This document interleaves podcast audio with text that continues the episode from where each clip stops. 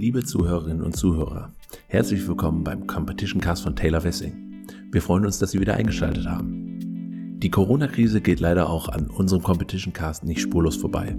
So haben wir im Sinne eines konsequenten Social Distancing die ursprünglich geplante Aufnahme und Diskussion mit unserem Gast Dr. Thomas Weck von der Monopolkommission zu dem spannenden Thema Common Ownership leider verschieben müssen. Anstelle dessen gibt es heute einen garantiert kontaktlosen, da getrennt aufgenommenen und dann zusammengeschnittenen Competition Cast zu den drängenden Themen der Corona-Pandemie als Double Feature.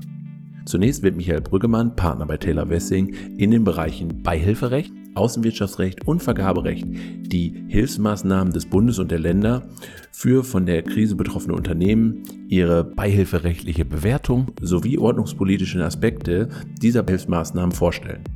In einem zweiten Teil wird unser Gastgeber Manuel Nagel, Kartellrechtspartner bei Taylor Wessing, die kartellrechtlichen und fusionskontrollrechtlichen Implikationen der Krise sowie die Reaktionen der europäischen Kartellbehörden darstellen. Jetzt wünschen wir Ihnen viel Spaß beim Zuhören, bleiben Sie gesund und wohlbehalten und nach Möglichkeit zu Hause. So, liebe Zuhörerinnen und Zuhörer, wie angekündigt starten wir mit Herrn Dr. Michael Brüggemann, Partner für Beihilfe, Vergabe und Außenwirtschaftsrecht bei Taylor Wessing. Vor dem Hintergrund der aktuellen Situation wird Herr Brüggemann heute über Hilfsmaßnahmen der EU-Kommission, des Bundes und der Länder für von der Krise betroffene Unternehmen informieren, zu deren beihilferechtliche Bewertung einiges sagen, sowie ordnungspolitische Aspekte dieser Hilfsmaßnahmen vorstellen. Auch Hintergrundinformationen wie beispielsweise praktische Herausforderungen bei der Antragstellung und Fragen zum Ablauf der Bearbeitung werden von ihm heute erläutert. Mit diesem Vorwort äh, sage ich vielen Dank und übergebe an Sie, Herr Brüggemann. Ja, vielen Dank, ähm, liebe Hörerinnen und Hörer. Ich freue mich sehr, über die Einladung in das von Professor Potzun in seinem Kartellrechtsblog sogenannte Nagelstudio. Ich möchte heute kurz über die im Zuge der Corona-Krise beschlossenen staatlichen Stützungsmaßnahmen und deren beihilferechtlichen Implikationen berichten. Bekanntlich haben Bundestag und Bundesrat in der vergangenen Woche ein Stützungspaket für die Wirtschaft mit einem Gesamtvolumen von ca. 750 Milliarden Euro beschlossen. Als vor einigen Wochen die ersten Folgen dieser Podcast-Reihe Competition Cast aufgenommen wurden, schienen staatliche Eingriffe dieses Ausmaßes undenkbar. Ebenso undenkbar war es vermutlich, dass ein Beihilferechtler in dieser Wagenburg des Ordoliberalismus über salopp gesagt Staatsknete für die Wirtschaft referieren würde. Aber die Corona-Krise macht Staatshilfen dieses Umfangs leider erforderlich und das Beihilferecht ist, wie Sie wissen, wie das Kartellrecht Bestandteil des Wettbewerbsrechts und soll für ein Level Playing Field im Binnenmarkt sorgen. Auch in der jetzigen Situation ist seine ordnende Funktion erforderlich. Deswegen möchte ich heute einen Überblick darüber geben, welche Stützungsmaßnahmen im Zuge der Corona-Krise erlassen wurden, wie sich das in der Praxis bisher darstellt, welche Erfahrungen es gibt und welche Rolle der Europäischen Kommission als Hüterin des Beihilferechts insofern zukommt. Besonders interessant für uns Beihilferechtler ist in dem Zusammenhang auch der Vergleich mit der Finanzkrise 2008 bis 2010 wie man seinerzeit reagiert hat und welche Schlüsse die Politik und auch die Kommission als ähm, oberste Beihilfebehörde hieraus geschlossen haben. Dann beginnen wir doch mal am besten mit den Maßnahmen in Deutschland. Ähm, die interessieren unsere Hörerinnen und Hörer sicherlich am meisten. Können Sie uns da einen Überblick über die nationalen Maßnahmen geben und vor allem vielleicht auch ein paar praktische Tipps und Hinweise? Ja, sehr gerne. Ähm, wir sind, wie gesagt, jetzt in den letzten Wochen intensiv mit diesen äh, Maßnahmen beschäftigt, sowohl auf Seite der öffentlichen Hand als auch Seite der Unternehmen, die jetzt natürlich bereits Anträge stellen. Und ähm, bekanntlich haben ja sowohl die Bundesregierung als auch die Länder hier ähm, umfassende Hilfspakete beschlossen. Gerade für die kleinen Unternehmen ist die sogenannte Soforthilfe besonders wichtig, also direkte Zuschüsse, die nicht zurückgezahlt werden müssen, die an Unternehmen bis zu 50 Mitarbeitern ausgezahlt werden. Da, dafür hat die Bundesregierung ähm, 50 Milliarden Euro bereitgestellt. Die Bundesländer haben das ähm, teilweise auch schon vorher verwirklicht, wie Bayern zum Beispiel. Im Kern geht es darum, dass da Hilfe gewährt wird in Abhängigkeit von der Mitarbeiterzahl. Also bis ähm, fünf Beschäftigte gibt es zum Beispiel 9.000 Euro, bis zu zehn Beschäftigten 15.000 und bis zu 50 dann 25.000 Euro. Hier in Nordrhein-Westfalen ist es zum Beispiel so, man muss nachweisen, dass man im März einen Umsatzrückgang von 50 Prozent hatte. Und hier in Nordrhein-Westfalen haben wir zum Beispiel schon jetzt mittlerweile über 100.000 Anträge. Das Portal ist seit Freitag letzter Woche freigeschaltet. Es wird also sehr gut angenommen und ähm, in Bayern, die waren wie gesagt noch etwas früher dran, da wurde auch schon ähm, einiges an Hilfe ausbezahlt. Das ist sicherlich nur ein Beispiel. Wie sieht es denn in den, in den anderen Bundesländern aus, wenn wir jetzt mal über den Tellerrand von Nordrhein-Westfalen hinausschauen? Also wie gesagt, Soforthilfe wurde von der Bundesregierung ermöglicht. Die haben da insgesamt 50 Milliarden Euro bereitgestellt und Vorreiter war Bayern. Die haben da sehr früh reagiert, als eben absehbar war, dass Gastronomiebetriebe und auch sonstige Kleingewerbetreibende in erhebliche Schwierigkeiten geraten sind. Die anderen Bundesländer sind dann nachgezogen, auch nachdem ähm, die Bundesregierung dann dieses Paket bereitgestellt hat und nachdem das dann auch von der Europäischen Kommission genehmigt wurde, sind ja alles staatliche Beihilfen, da kommen wir gleich nochmal drauf. Also das, ähm, nach allem, was wir mitbekommen haben, scheint das ähm, gut zu funktionieren und diese Portale sind inzwischen freigeschaltet, sodass dann auch kurzfristig die ähm, Hilfen ausgezahlt werden können. Mhm. Und wie sieht's mit den sogenannten Liquiditätshilfen über die KfW-Kredite aus? Ja, das ist in der Tat das Hauptbestandteil des ähm, Förderpakets der Bundesregierung. Hier werden also über bestehende KfW-Instrumente, den sogenannten Unternehmerkredit, ähm, werden jetzt diese Liquiditätshilfen ausgereicht. Im Kern geht es darum, dass die Bundesregierung über die KfW Garantien gibt von 80 Prozent bei Großunternehmen und 90 Prozent bei ähm, KMU, also bei kleinen und mittelständischen Unternehmen. Und das Ganze zu Zinsen von ein bis zwei Prozent ungefähr, je nach Risikobewertung. Diese Hilfen müssen über die Hausbanken beantragt werden. Und es wurden jetzt auch schon im erheblichen Umfang ähm, Anträge gestellt, also bis zu 1000 Anträge jetzt, ähm, stand jetzt. Das Ziel ist es eben so, dass man so entweder Investitionen, aber auch natürlich laufende Kosten, die jetzt im Zuge der ähm, Corona-Krise aufgrund von Umsatzausfällen nicht getragen werden können, laufende Kosten wie Mieten, wie Personal, dass man die eben durch diese Liquiditätskredite überbrückt. Das Ganze geht dann eben, je nach Unternehmensgröße gibt es verschiedene Produkte. Es gibt auch einen ähm, Konsortialkredit für größere Unternehmen, wo sich die KfW auch selber dann im Konsortium beteiligt. Bis zu drei Millionen Euro können die Hausbanken selber entscheiden, ob sie den Kredit gewähren, ja oder nein. Bis zu 10 Millionen Euro gelten erleichterte Voraussetzungen und darüber wird dann eben die Entscheidung mit der Hausbank und KfW gemeinsam getroffen. Wie gesagt, es gibt ja jetzt schon eine Reihe von Anträgen. Das Volumen beläuft sich jetzt schon auf knapp 10 Milliarden Euro. Vielen Dank für die Infos. Ähm, das klingt ja schon mal nach einem sehr umfangreichen Paket, was da geschnürt wurde. Ähm, ist in diesem Zusammenhang auch der sogenannte Wirtschaftsstabilisierungsfonds zu nennen? Ja, in der Tat. Das ist ein Instrument, was sich insbesondere an Großunternehmen richtet. Es soll ähm, ebenfalls Liquiditätsengpässe beseitigen und die Refinanzierung am, am Kapitalmarkt unterstützen. Also es geht konkret um 400 Milliarden Euro für Staatsgarantien, aber auch um 100 Milliarden für direkte staatliche Beteiligung, also für Eigenkapitalstützung. Und ähm, man setzt die im Prinzip auf auf den Erfahrungen aus der Finanzkrise. Seinerzeit gab es ja den Sonderfonds Finanzmarktstabilisierung, wo man ähnlich agiert hat und wo dann auch teilweise ja Verstaatlichungen vorgenommen wurden, zum Beispiel bei der Commerzbank. Das ist auch jetzt ähm, nach der Konzeption möglich. Als Kandidat wird ja zum Beispiel die Lufthansa gehandelt. Ähm, in Italien ist man dabei, die Alitalia zu verstaatlichen, auf verstaatlichen. Und die Lufthansa hat ja im Moment bekanntlich äh, massive Schwierigkeiten durch natürlich durch die Flugzeuge, die alle am Boden sind. Und deswegen ähm, ist auch denkbar, dass dieses Instrument hier zum Einsatz kommen wird. Und wie sieht denn das aber jetzt in der Praxis aus? Können Sie uns da vielleicht etwas sagen zu den praktischen, also rein praktischen Herausforderungen? Wir unterstützen eine ganze Reihe von Unternehmen, die jetzt eben Anträge stellen bei der KfW und ähm, es zeichnet sich schon ab, dass bei einer Reihe von Unternehmen es da doch ziemliche Probleme gibt. Denn es ist ja nach wie vor so, dass die Banken ein sogenanntes Eigenobligo von 10 bzw. 20 Prozent bei größeren Unternehmen tragen, weil ja die, die staatlichen Garantien nur bis 80 bzw. 90 Prozent gehen. Dafür verlangen die Banken dann nach wie vor Sicherheiten, also die Hausbanken. Und hier haben viele Unternehmen, die natürlich jetzt gebeutelt sind, die möglicherweise auch vorher schon ähm, gewisse Probleme hatten, haben jetzt einfach Schwierigkeiten, diese Sicherheiten zu stellen. Die Banken nehmen auch nach wie vor eine Risikoprüfung vor. Auch da gibt es natürlich gewisse Probleme, denn ähm, die Unternehmen müssen im Prinzip eine Liquiditätsplanung vorlegen, aus der sich ergibt, dass sie das Darlehen in den nächsten ähm, fünf Jahren zurückzahlen können. Sie müssen auch nachweisen, dass sie ähm, Stand Ende 2019 kein Unternehmen in Schwierigkeiten waren. Man will eben Mitnahmeeffekte vermeiden, also man will vermeiden, dass Unternehmen, die vorher schon Probleme hatten, jetzt sozusagen sich im Zuge der Corona-Krise sanieren.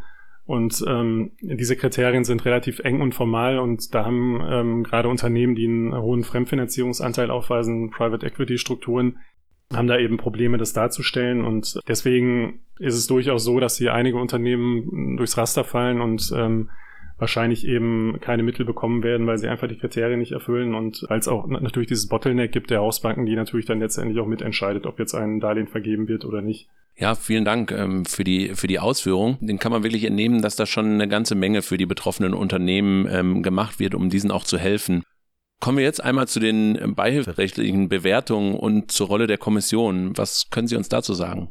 Ja, es ist so, dass ähm, das ähm, Subventionsrecht, also sämtliche Subventionen in der EU unterliegen dem ähm, EU-Beihilferecht. Grundsätzlich sind staatliche Beihilfen verboten. Man will eben einen, im Binnenmarkt einen ähm, Wettbewerb zu gleichen Bedingungen haben. Und das bedeutet, dass staatliche Mittel, ähm, staatliche Stützungen nur Ultima Ratio sein sollen und nur dann zum Einsatz kommen dürfen, wenn sie von der Europäischen Kommission genehmigt werden.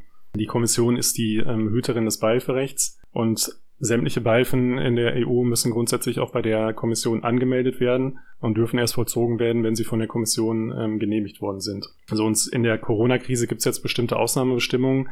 Das ist ähm, Artikel 107 Absatz 3 Buchstabe B des ähm, Vertrages über die Arbeitsweise der Europäischen Union.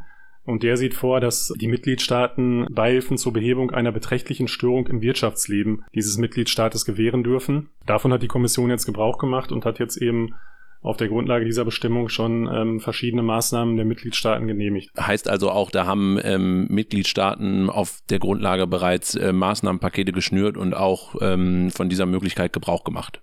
Ja, genau. Also das ging los bereits am 12. März 2020. Da wurde ein erstes äh, Maßnahmenpaket von Dänemark ähm, genehmigt. Die Kommission hat dann einen Tag später reagiert und hat eine ähm, ja, vorübergehende Ausnahmeregelung für diese staatlichen Beihilfen im Zuge der Corona-Krise angekündigt das sogenannte Temporary Framework, also den vorübergehenden ähm, Beihilferahmen, wo sie im Prinzip die Rahmenbedingungen festlegt für diese Beihilfen, die jetzt durch die Mitgliedstaaten gewährt werden dürfen. Und das sieht im Kern vor, dass man die Beihilfen als direkte Zuschüsse, als Vorschüsse, als vergünstigte Darlehen oder Garantien gewähren darf. Da werden dann bestimmte ja, Parameter festgesetzt, die eingehalten werden müssen. Also zum Beispiel wie bei den KfW-Darlehen, ähm, dass eben nur eine Besicherung bis zu 80 beziehungsweise 90 Prozent erfolgen darf. Das wurde vielfach kritisiert. Man hat verlangt, die Kommission oder der, die Staaten müssten bis zu 100 Prozent garantieren. Das wollte die Kommission allerdings nicht mit dem Argument, dass ansonsten die Banken keinerlei Risikoprüfung mehr vornehmen würden und das Geld im Prinzip verschenken würden. Deswegen gibt's jetzt eben nach wie vor das ähm, Erfordernis dieses sogenannten Eigenobligus, was aber dann natürlich in der Praxis für viele Unternehmen nur schwer darstellbar ist. Und ähm, auf der Grundlage dieses Temporary Frameworks, also dieser vorübergehenden Rahmenregelung, wurden jetzt auch schon eine ganze Reihe von ähm, Maßnahmen der Mitgliedstaaten genehmigt. Also wie gesagt, die ähm, deutschen äh, Pakete, die, die Liquiditätsdarlehen über die KfW, aber auch der Wirtschaftsstabilisierungsfonds, die ähm, Soforthilfen. Das hat die Kommission alles in relativ kurzer Zeit ähm, jetzt auf den Weg gebracht und im Prinzip jetzt auch schon in allen anderen Mitgliedstaaten wurden entsprechende ähm, Pakete genehmigt von der Kommission. Mhm. Wie steht es denn mit der ordnungspolitischen Einordnung und lassen sich äh, vielleicht auch Rückschlüsse auf die Finanzkrise ziehen? Ja, in der Tat, das ist ein ähm, interessanter Aspekt und ähm, wie ich das eingangs bereits sagte, gerade für uns Beihilferechtler ein interessanter Vergleich, denn die letzte große Weltwirtschaftskrise war ja 2008, 2009 und auch damals hatte die Kommission reagiert und die Mitgliedstaaten haben ähm, ihre Unternehmen umfassend unterstützt mit staatlichen Maßnahmen. Also zunächst mal ähm, vom Ablauf kann man sagen, dass die Kommission jetzt schneller reagiert hat. Sie hat also wirklich in sehr kurzer Zeit dieses ähm, Temporary Framework auf den Weg gebracht und auch die äh, Maßnahmenpakete der Mitgliedstaaten genehmigt. Das hatte damals ähm, im Zuge der Finanzkrise noch etwas länger gedauert. Man war einfach auf so eine Ausnahmesituation nicht ähm, entsprechend vorbereitet, wie man das jetzt vielleicht heute ist, wo man einfach auch diese Erfahrung schon hat. Natürlich gibt es auch gewisse strukturelle Unterschiede zwischen diesen ähm, Wirtschaftskrisen. Ähm, wir hatten es damals vor allen Dingen mit einem Nachfrageschock zu tun.